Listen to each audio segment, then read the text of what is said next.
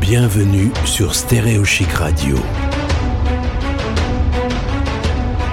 L'interview.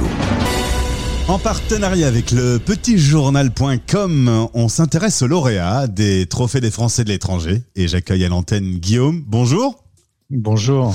Tu es à Barcelone et le lauréat du trophée éducation parrainé par le CNED. Alors tout d'abord, toutes mes félicitations. Merci beaucoup. On va parler de deux projets. Alors toi, c'est un prix pour deux projets, hein, mais euh, les deux projets, on va comprendre, euh, s'harmonisent et fonctionnent ensemble.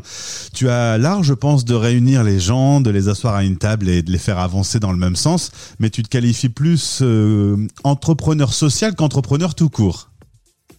Ah oui, pour moi c'est très important. J'ai une trajectoire où j'ai travaillé dans des grandes entreprises, dans une grande entreprise française en particulier.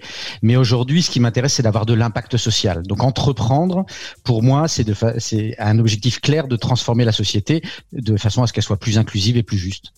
C'est un gros projet, mais quand on regarde le travail qui a été fait et ce qui existe aujourd'hui, je pense qu'il y a une partie du travail qui a déjà été faite, Guillaume.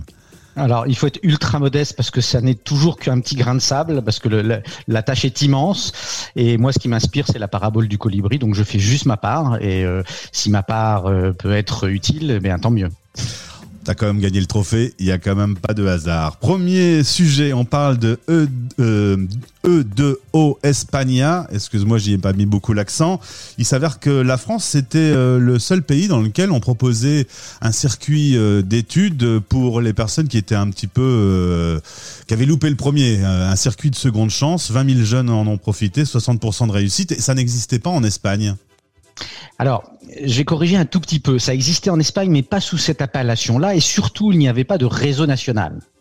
Parce que ce qui est assez remarquable en France, c'est que depuis 2005, il existe un réseau qui défend ce modèle comme étant un modèle éducatif de qualité et qui permet d'amener au succès, à l'insertion professionnelle essentiellement, euh, 20 euh, 000 jeunes par an, ce qui est considérable, jeunes essentiellement issus du décrochage scolaire et qui ont vécu des grandes difficultés. En Espagne, chacun faisait un petit peu les choses de son côté et, il n'y avait pas de structure nationale capable de devenir interlocuteur ou interlocutrice des pouvoirs publics au niveau national et de façon à défendre le modèle et en faire, je répète, un modèle de qualité.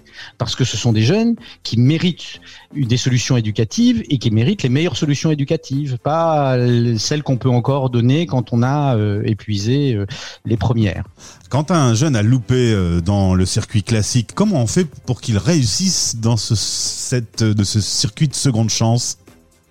Alors, le modèle est très, enfin, les, modèles est un modèle européen dans lequel les principes sont assez similaires.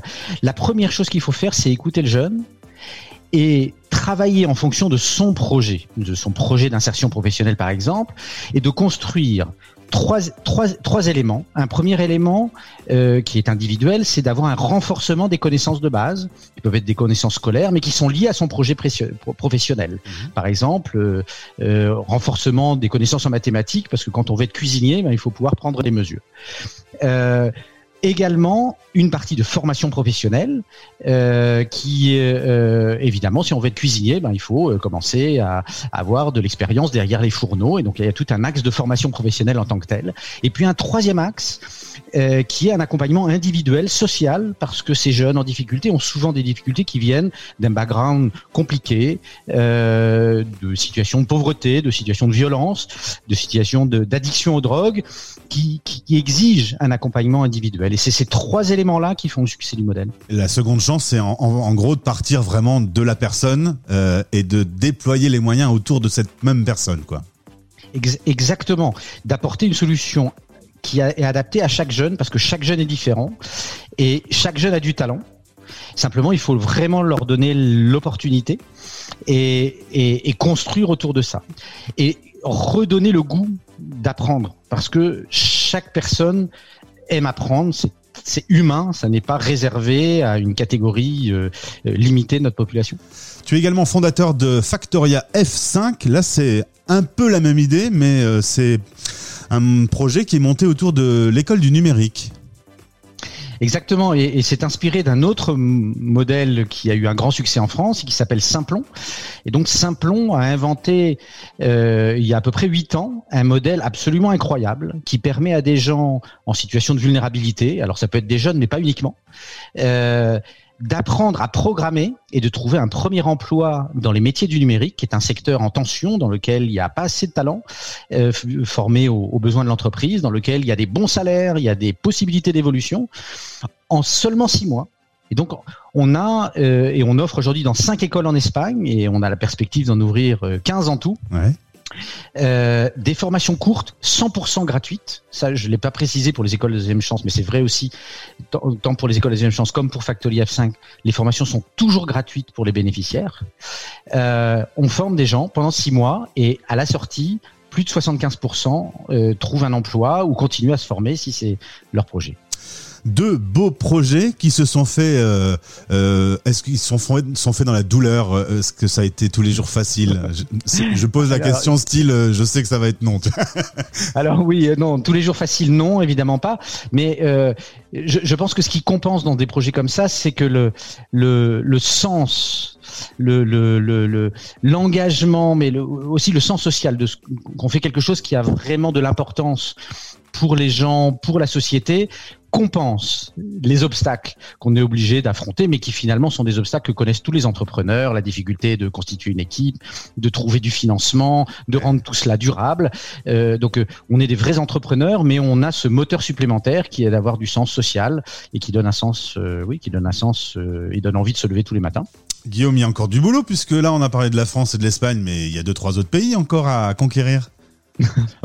Moi, je vais rester sur l'Espagne parce qu'il y a encore beaucoup de choses à faire et donc je reste assez euh, assez humble de ce côté-là et je suis euh, souvent assez ému en tant que Français d'avoir pu être adopté, je vais le dire, par euh, beaucoup de professionnels de ce secteur social espagnol euh, où moi je n'ai vécu qu'une dizaine d'années maintenant euh, et, où ils m'ont un peu euh, bien accueilli et puis surtout euh, ils m'ont donné une place pour que je les aide à, à apporter moi aussi ma contribution. Donc c'est collectif. Dernière question, Guillaume, qu'est-ce que ce trophée éducation va changer pour toi? alors, pour moi, je, ne sais pas. Je fais des interviews, je fais des choses que je faisais pas avant parce que je suis pas un grand fan de la visibilité médiatique. Euh, J'espère que ça va apporter de la visibilité à ces deux projets-là et que ça va les aider toutes les équipes qui y travaillent et les bénéficiaires qui sont derrière à bon non, à, leur donner plus de d'importance parce que souvent les personnes que nous on aide sont des personnes sur lesquelles la société a collé des étiquettes de réfugiés, de, de jeunes en situation d'échec, de femmes en situation de vulnérabilité, de chômeurs de longue durée. Ces étiquettes qui sont très difficiles à, à, à décoller. Mmh. Et ce sont tous, sans aucune exception, des gens avec talent. Et donc si ce trophée pour leur rendre un petit peu de ce qu'est leur euh, dignité et que des fois on leur retire en leur mettant des étiquettes, ben, ce sera fantastique. Stéréochic, la radio des Français dans le monde, a mis en lumière euh, ces deux développements, ces deux créations et bravo euh, à toi et à toutes les équipes. Bravo pour le travail et, et bravo aux jeunes aussi derrière qui peuvent s'en sortir plus correctement.